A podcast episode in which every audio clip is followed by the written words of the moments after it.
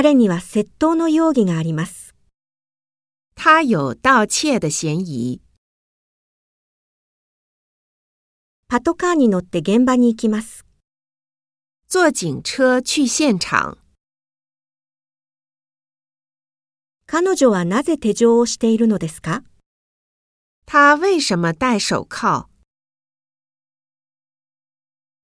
私は食品会社ブラックリストを見ました。我看了食品企业黑名单。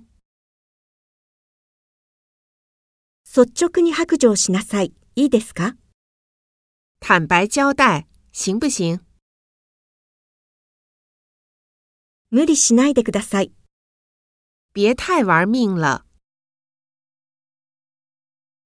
これは今年最大の誘拐事件です。这是今年最大的绑架案。 彼らは被害者と加害者です。